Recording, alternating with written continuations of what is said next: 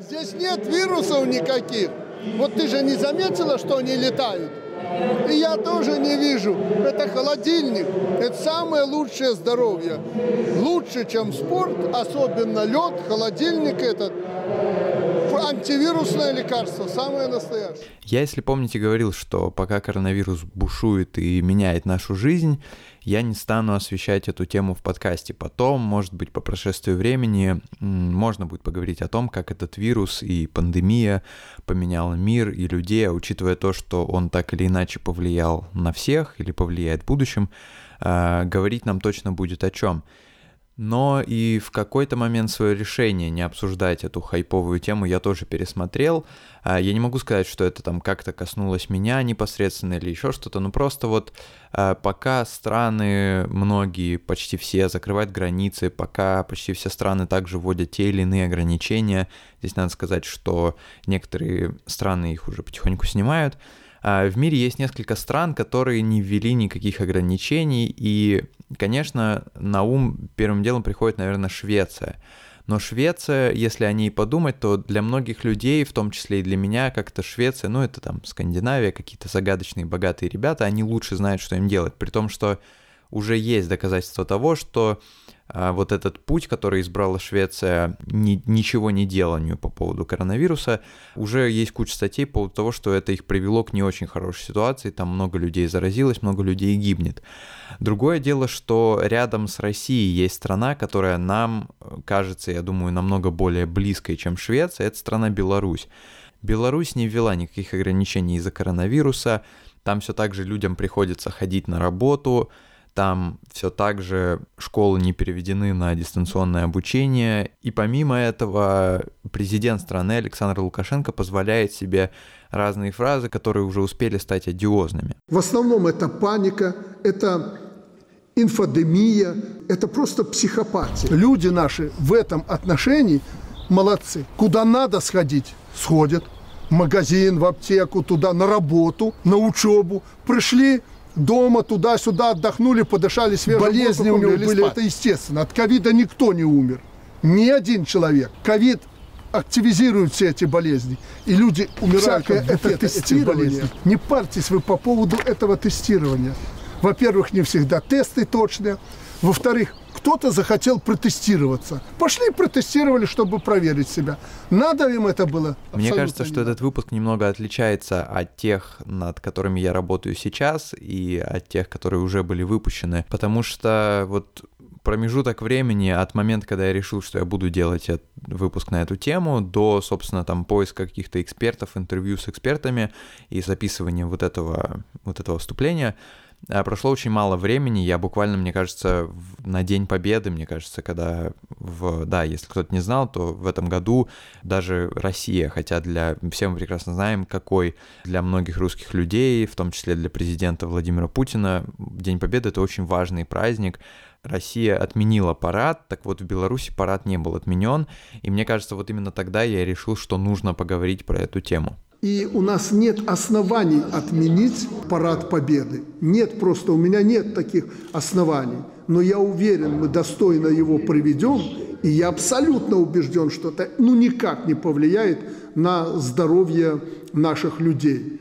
Вообще, конечно, поведение Александра Лукашенко оно вызывает очень большие вопросы, назовем это так. Вот я пообщался с экспертами, которых вы услышите далее, я а, сам просто подумал, почитал какие-то статьи, и я понял, что вот это такое, то есть непонятно, как бы мы ни пытались, а, скажем так, объяснить, почему Лукашенко делает то, что он делает, вот я так и до сих пор для себя не понял. Это то ли у этого есть какие-то политические причины, или экономические, может быть, причины, либо это просто мракобесие, такое мракобесие на государственном уровне, отрицание, поиск, возможно, какого-то заговора мирового. Ну, в общем, вы сами прекрасно знаете, как рассуждают люди, которые не верят в существование коронавируса.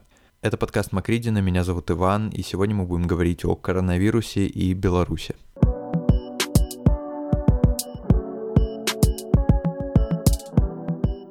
То, что меня интересовало сильнее всего, вот эти решения не принимать никаких мер. Это из-за единоличного решения Лукашенко или все-таки так думают многие люди в правительстве? Потому что я хочу это объяснить. Вот в России еще в начале эпидемии, когда это было просто еще эпидемия, а не пандемия, когда это было где-то там в Китае, Сюжеты коронавируса, конечно, посвящали, но никто, мне кажется, не верил в то, что он может затронуть нашу жизнь настолько сильно.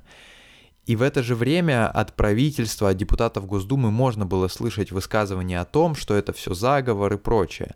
Вбросов этих провокационных. ФСБ докладывает, что в основном они организованы из-за границы, но э, это, к сожалению, нас сопровождает всегда. Цель э, таких вбросов э, понятна, посеять панику, панику среди населения. Но как только Россия начала бороться с коронавирусом, успешно или не очень, это другой разговор. Но вот как только она начала бороться, и президент страны, и члены правительства предпринимают меры какие-то по борьбе, и вся повестка посвящена коронавирусу, борьбе с ним и с его последствиями, все эти люди, те, которые отрицали вирус, госслужащие, там, чиновники, как угодно их называйте, они куда-то подевались. Всем известно, что в России важно не то, хорошо ли ты делаешь свою работу, если ты госслужащий, важна твоя лояльность. И вот они стали резко лояльными, они стали поддерживать государственную повестку, государственную риторику, а свое мнение касаемо вируса и его опасности или его неопасности они больше не высказывают. А если и высказывают, то это воспринимается скорее как какой-то бред сумасшедшего. Кстати говоря, некоторые из них переметнулись настолько, что пользуются, например, блокаторами вирусов, которые, как известно, не помогают.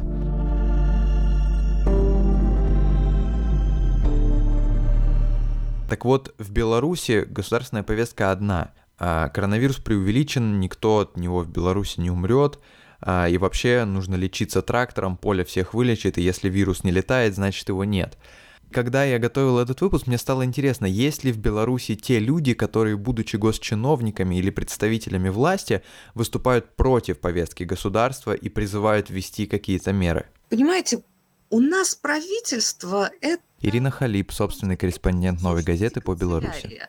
Это в сущности те, кто, кто записывает указания Лукашенко, присваивает им входящие и исходящие номера и, собственно говоря, приступает к исполнению.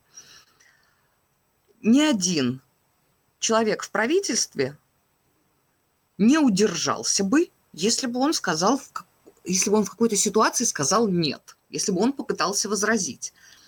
Система построена на абсолютном послушании. Поэтому что на самом деле думают в правительстве, это можно только предполагать. Можно пытаться получать какую-то инсайдерскую информацию. То есть, к примеру, мои знакомые, которые работают в профильном министерстве, утверждали, что министр здравоохранения Беларуси Владимир Караник докладывает реальные цифры, а вовсе не те, которые мы получаем на выходе. Но цифры, так сказать, выслушиваются, а дальше поступает указание не давать сверх определенной цифры. Вот и получается, что у нас каждый день четко одна и та же картинка. Вот каждый день 900 с чем-то заболевших, и каждый день ровненько пятерочка умерших. Вот ваше ощущение, вот это вот э, отрицание коронавируса Лукашенко, отрицание эпидемии, это просто из-за какого-то, э, я не знаю, мракобесия и неверия в заморскую заразу какую-то, или, как вам кажется, есть какие-то политические, экономические причины, почему этого не делается? Например, там, ну вот как часто говорят, не хотят угробить экономику страны. Знаете, политические, экономические причины есть всегда. В данном случае Лукашенко прекрасно понимает, что если объявлять карантин, то государству придется каким-то образом поддерживать людей. Угу. Помогать малому бизнесу, помогать э, служащим, которые остались временно без работы, либо платить зарплату тем, кто находится в карантине. Все это, конечно, имеет смысл, просто-напросто между жизнями людей и экономикой Лукашенко выбрал экономику. Но не все так просто. Понимаете, чем дальше развивается ситуация, чем хуже она становится, э, чем больше заразившихся в Беларуси, тем больше в Александре Лукашенко появляется какого-то, знаете, хвостовства, такого сельского, знаете, как э, гармошку на плечо, кепку на бикрень, литр самогонки выпил и вперед по деревне с кем бы подраться. Что-то угу. такое, вот как будто бы его распирает, как будто он хочет дойти до предела и то ли сам посмотреть, а что будет, а что в конце концов будет, а чем все это закончится. И кроме всего прочего, еще одно. Нельзя забывать, что все демонстративные публичные спектакли, в главной роли в которых выступает Александр Лукашенко, они всегда направлены на одного конкретного зрителя, на Владимира Путина. Поэтому думайте сами, почему там вдруг возбудились. Как будто нет внутри России проблем, вот надо обязательно против Беларуси. Против американцев, критикуйте американцев, а не по зубам. Китайцев покритикуйте за что-нибудь, не по зубам. Когда Путин находится в условном бункере, избегает всяческих контактов, перевел всю свою деятельность онлайн, Лукашенко как будто бы на его фоне пытается выглядеть отважным, смелым, ничего не боящимся. Да, вот смотрите, вот Путин сидит в бункере, и вот он я, вот он я красавец, вот он я на параде, вот он я езжу по полям, по лесам, по лугам, по колхозам и заводам и разговариваю с людьми, и мне ничего не страшно. Ну, осталось буквально несколько дней, парад пройдет, переживем мы это все. И мне кажется, что и волна эта спадет. У них всегда так бывает. Православная церковь призывает не идти на Пасху, а он говорит, а ничего подобного, а лично я пойду, а людям нельзя закрывать дорогу в храм. Всемирная организация здравоохранения рекомендует отменить все публичные мероприятия. А у нас парад. Я уже не говорю про футбольный чемпионат. Остался он в двух странах мира. В Беларуси и в Никарагуа. Ну, стоит ли удивляться, что Беларусь таки сравнивают с Никарагуа да с Гондурасом? Для меня самым удивительным во всей этой белорусской истории стало то, как люди организовались, как они самоорганизовались. Ведь почти в каждой стране все ограничения, надо понимать, они шли сверху. Вот я сейчас пойду в магазин, и там, по указу губернатора, который в свою очередь действовал исходя из указаний президента, на входе будет висеть объявление о том, что магазин обслуживает только покупателей в масках, а на полу будет разметка для соблюдения социальной дистанции – это пошло сверху, и надо сказать, что многие этим недовольны. В Беларуси этого нет. В Беларуси нет указаний сверху, но тем не менее люди организовались сами. Сами не все, но многие соблюдают дистанцию, сами соблюдают изоляцию, используют средства защиты, стараются перейти на удаленную работу, а детей перевести на дистанционное обучение. И вот эта история про самоизоляцию, про действительно самостоятельную изоляцию, она, мне кажется, какой-то удивительной и одновременно воодушевляющей, что ли. Потому что люди поняли, что если государство не поддерживает нас и не защищает нас, или хотя бы не дает рекомендации о том, как защитить себя, мы можем сделать это сами. Время от времени, раз в несколько дней, я в полной экипировке, в маске и в перчатках, конечно же, выхожу в магазин пополнить запас продуктов. И я вижу, как белорусы сами соблюдают дистанцию – их никто, никто об этом не просит, они самоорганизуются. То есть белорусы понимают, что спасение утопающих – дело рук самих утопающих. И спасают угу. себя и своих близких сами. В школы не водят детей и в детские сады. Опять же, сами по собственной инициативе. Тоже ведь, знаете, страдают от этого. Это ведь на самом деле очень здорово и удобно, когда можно ребенка с утра отправить в школу и как минимум на полдня о нем забыть. Да, конечно, конечно. А тут сразу возникают дополнительные проблемы, дополнительные вопросы, потому что программу никто не отменял. Значит, э, нужно ребенку помогать, значит, нужно уделять больше внимания, значит, нужно погружаться снова в школьную программу. Я вам честно скажу, я не все задачки для шестого класса понимаю. Вот имея в доме шестиклассника. Вот. Тем не менее, белорусы на это идут. Занятия в школах не а, отменены, а, но э, учителя говорят, что максимум 2-3 человека – в каждом классе. То есть не отменены занятия, как, допустим, в России дистанционка везде, но при этом они нормально относятся к тому, что люди де- детей не отпускают, родители не отпускают детей в школу. Конечно, еще в марте они сами диктовали родителям, многие, э, форму заявления, которое следует написать на имя директора. Но есть э, люди, которые э, просто понимают ситуацию и реальную опасность от этого. Это голос Андрея Курейчика, сценариста, человека, который много говорит о ситуации в Беларуси в своем карантинном блоге на Ютубе.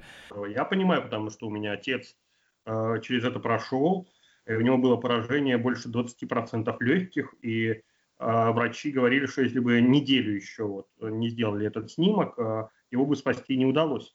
Я понимаю реальную опасность этого всего. Да, а есть люди, которые не очень понимают это раз, а во-вторых, э, их э, работы связаны с теми сферами, которые, скорее всего, при карантине прикроются. Они не очень хотят э, потерять эту работу, зная, что белорусское государство, в отличие от европейских, и даже в отличие от российского, никогда в жизни ничем тебя не поддержит. Карантинных мер никаких в стране нету таких, что прям официальных. А это голос Арсения Шевцова, мы познакомились с ним через Инстаграм когда давно. Он живет в Минске, он самоизолировался уже довольно давно, и он рассказал мне о том, как сейчас протекает э, его жизнь и жизнь в Минске, в Беларуси в целом. Люди, те, кто не, не хотят, например, там сами заболеть, они сознательно уходят на изоляцию, и то как. Где-то мы изолировались где-то месяца полтора назад. Ну, около двух месяцев, наверное, да. В какой-то момент, когда начали появляться новости, что там в Украине уже коронавирус и вот это вот все. И я как раз, у меня была рабочая командировка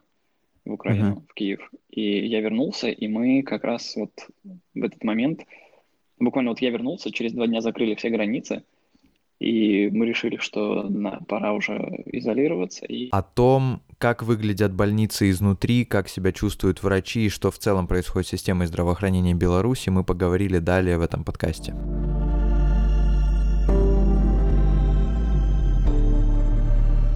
Конечно, это все очень такое странное двуличие. То есть, с одной стороны, коронавируса как бы нет, карантина нет, а, никто у нас не, не умрет от коронавируса, но при этом, когда люди переходят на удаленку, когда там пишут заявление, чтобы детей перевести на дистанционное обучение, э, когда какая-то разметка, когда люди ходят в масках, никто, никто там не говорит ничего против этого, ни президент, ни чиновники, то есть все как бы понимают. Это очень странная ситуация, и я до сих пор не нашел для себя ответа. То есть, ну, наверное, можно легко сказать, что Александр Лукашенко делает это просто потому, что он не хочет угробить экономику, но все-таки продолжать говорить о том, что коронавирус это не угроза и не серьезная угроза, и при этом как бы нормально относиться к тому, что люди сами изолируются, сами переходят на удаленку. В общем, очень странно.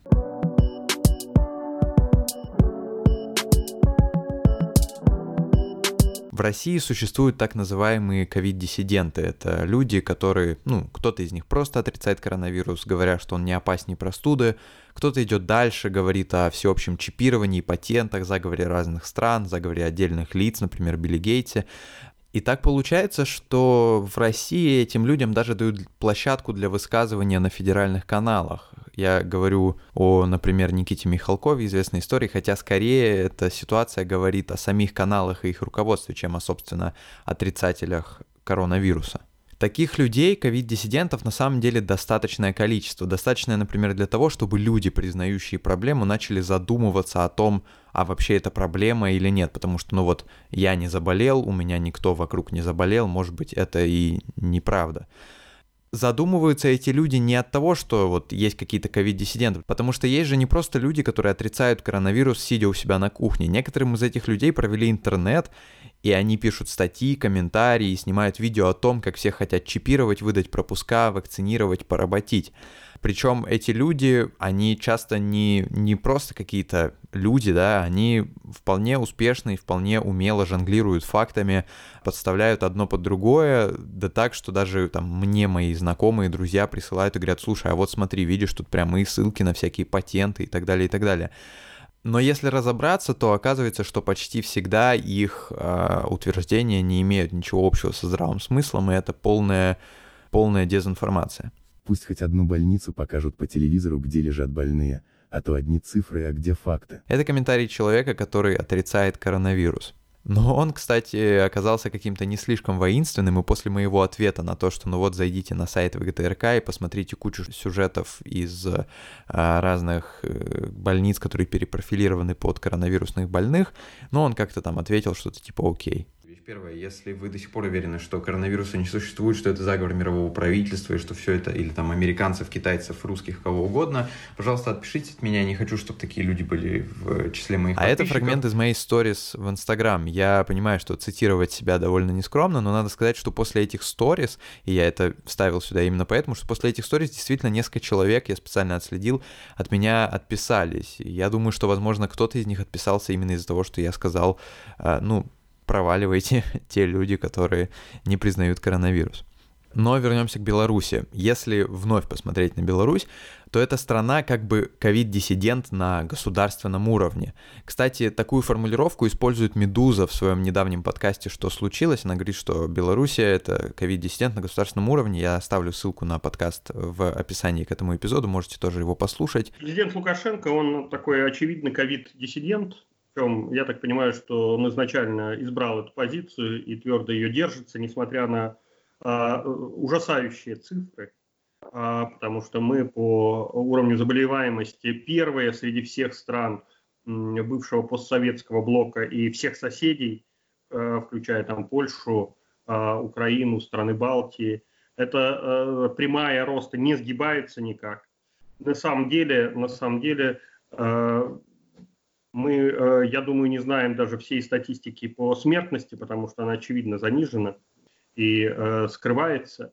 Но вот из того, что мы видим, у нас идет э, эпидемический взрыв, да. Мы уже поговорили о людях, которые признают существование вируса и организуются сами, сами следят за дистанцией, сами соблюдают изоляцию. А вот если в Беларуси ковид-диссиденты, которые так же, как и президент страны, отрицают его существование? Знаете, мне не нравится этот термин. Дело в том, что диссидентство в принципе, ну, во всяком случае, к Беларуси он не применим, потому что диссидентство в принципе – это политические взгляды, которые отличаются от официальной точки зрения. Угу. Поэтому в Беларуси, получается, официальная точка зрения – это полное отсутствие эпидемии. Тогда получается, что ковид-диссиденты – это как раз весь белорусский народ, который считает, что эпидемия есть вопреки угу государственной позиции.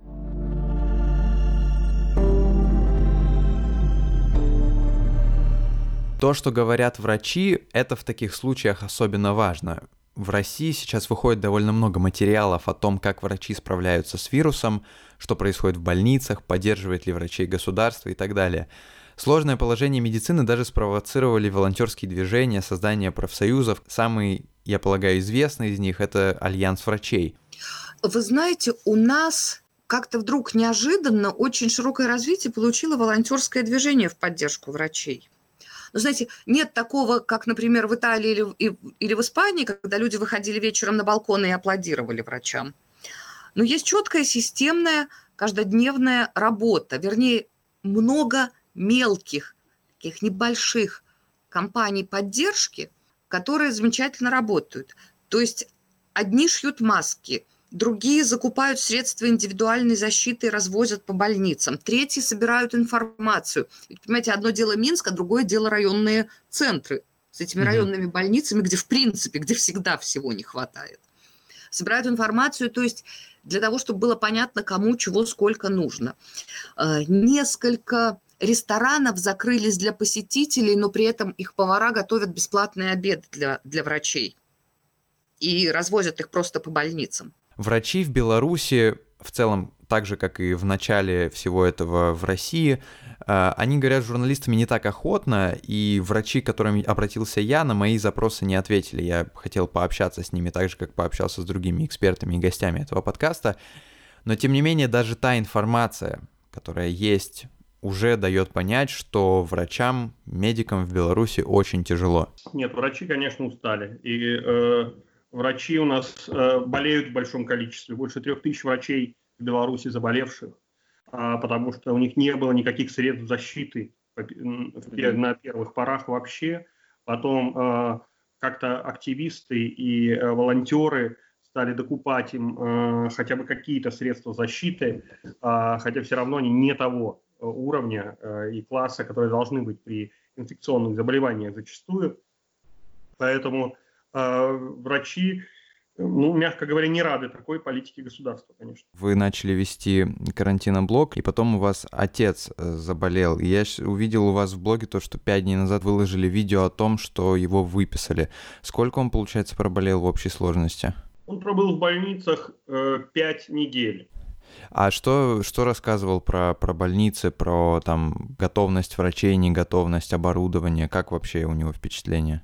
Ну, прошел четыре э, разных больницы. То есть э, в начале, когда он вступил э, из-за переполненности, как раз его как бы перевели в новый корпус, который был оборудован в кожвен-диспансере, куда отправляли новых ковидников.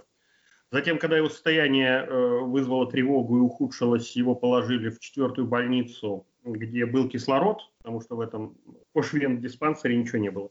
Вот там он пробыл основную часть времени, и потом, видимо, нужно было освобождать место для следующей волны, и его отправили а, в еще один переоборудованный полностью детский санаторий под ковид а, а, в Оксаковщину, где он mm-hmm. уже а, был последние полторы недели. То есть из того, что э, ему, ему было понятно, что очень много заболевших. Очень много заболевших. А, вот э, моя жена, она где-то почти месяц у нее была температура. Вот буквально неделю назад закончилась. И первую неделю мы думали, что может быть какой-то ОРВИ, потому что температура невысокая была, там в районе 37 и 3, 4, вот так вот. На второй неделе мы начали как-то немножко беспокоиться. И к концу третьей недели когда температура уже держалась достаточно долго, а, позвонили в поликлинику, в поликлинике сказали, что если у вас, если вы думаете, что это именно коронавирус, то позвоните в скорую, и они, ну, типа, лучше проконсультируют, что делать. Ну, мы так и сделали, позвонили. Скоро сказала, что пока не будет никаких э, тяжелых э, симптомов, то есть, действительно там не станет супер высокая температура или какой-то э, боль в легких, кашель, вот это вот, естественно, они не будут э, госпитализировать и делать тесты. И сказали, что, ну, к сожалению, никаких таких вот мер предпринять, предпринять нельзя. Единственное, что посоветовали, можно сходить в тубдиспансер и mm-hmm. сделать снимок. Но опять же, я думаю, что просто снимок ничего не покажет, когда у тебя маленькая температура, легкие не болят, ты отлично дышишь, не кашляешь и ничего не происходит. Угу. Вот. То есть и вы как бы так до сих пор и не, не знаете, да, что это, потому что, ну, просто да, не сделает да. никто. И угу. не можем проверить, потому что никто тесты не даст. Кроме всего прочего, не следует забывать и про тех врачей, которые не работают с коронавирусом. Понимаете, это тоже фронтовые условия. Потому что угу. вот, вот больницы перепрофилируются под работу с коронавирусом. Окей. Значит, всех пациентов, которые там находились, развозят по другим больницам. В то же самое время из этих других больниц, назовем их мирными, часть врачей забирают на краткосрочные курсы э, ре, реаниматологов, чтобы они могли работать в реанимационных бригадах э, с коронавирусом. И получается, что те врачи, которые остались в обычных больницах, их становится в два раза больше, в два раза меньше, вернее, а пациентов в два раза больше – Моя приятельница, хирург, которая работает в обычной больнице, она не работает с коронавирусом, она подсчитала, что за ее рабочую смену сейчас получается, что она на каждого пациента имеет только 12 минут. Можете себе представить. Они тоже работают mm в невероятно тяжелых условиях. Вообще довольно показательно то, что многие люди, там, журналисты, обычные люди, простые врачи, какие-то эксперты, аналитики, они солидарны с мнением о том, что Александр Лукашенко как бы проблемы людей отложил немножко в сторону, проблемы, по, по сути, даже там непосредственную гибель людей от коронавируса, он отложил куда-то, и он думает только о каких-то своих личных амбициях, о экономике, о политической ситуации. А, это, конечно, довольно показательно, но вопрос в том, что люди с этим сделают. В Беларуси скоро выборы, Выборы состояться должны, по идее, в августе. И очень разные мнения существуют по поводу того, поменяет ли вот эта сложившаяся ситуация как-то мнение людей касательно Александра Григорьевича Лукашенко. Потому что, например, если мы посмотрим на Россию, то меры, которые приняли, принял в том числе президент, а, они многим не нравятся и многие считают их недостаточными, многие, кто-то считает их вообще избыточными, особенно как раз-таки ковид-диссиденты, о которых мы сегодня говорили, но кто-то считает их недостаточными. Тем не менее, вся система, если посмотреть там выступление Владимира Путина и не только его, вся повестка построена так, что Владимир Путин выходит в какой-то последний момент, и это уже давным-давно так, выходит и рассказывает о том, что вот это мы сделаем, вот этим мы дадим денег, поможем и так далее, и так далее.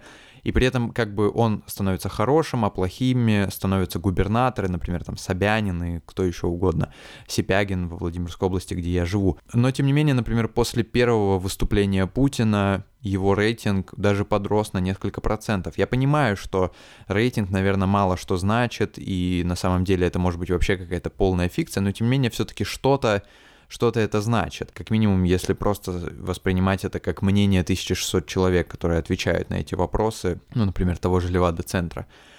Так вот, не повысится ли рейтинг Александра Лукашенко после того, как он, по сути, перестал совершенно думать о людях, и пока врачам не хватает средств защиты, пока а, люди вынуждены сами каким-то образом выстраивать свою жизнь, исходя из того, что вот по всему миру пандемия коронавируса, он в этот момент проводит парады победы, он ездит на коньках, играет в хоккей, говорит, что ну вот если вирус не летает, его же как бы и нет. Здесь нет вирусов никаких. Вот ты же не заметила, что они летают? И вот не повысится ли рейтинг после этого, и не забудут ли люди этот его просчет и эти его действия, а точнее бездействия. Причем в каких-то случаях, если мы говорим о смерти людей, это преступное бездействие и преступная халатность. Вот, вот, это, вот это вопрос. Ну, на него, я думаю, вы сами себе можете ответить после того, как послушали сегодняшний выпуск. А, это был подкаст Макридина, меня зовут Иван. Не забывайте оставлять отзывы этому подкасту в iTunes, если вы слушаете подкасты через iPhone. Спасибо, что слушали, делитесь этим подкастом и не прощаемся. Мы сейчас залезли наверх, чуть-чуть упали. И я говорю, дай бог, чтобы было так мы спокойно через месяц закончим эту эпопею. Вот вам конкретные факты.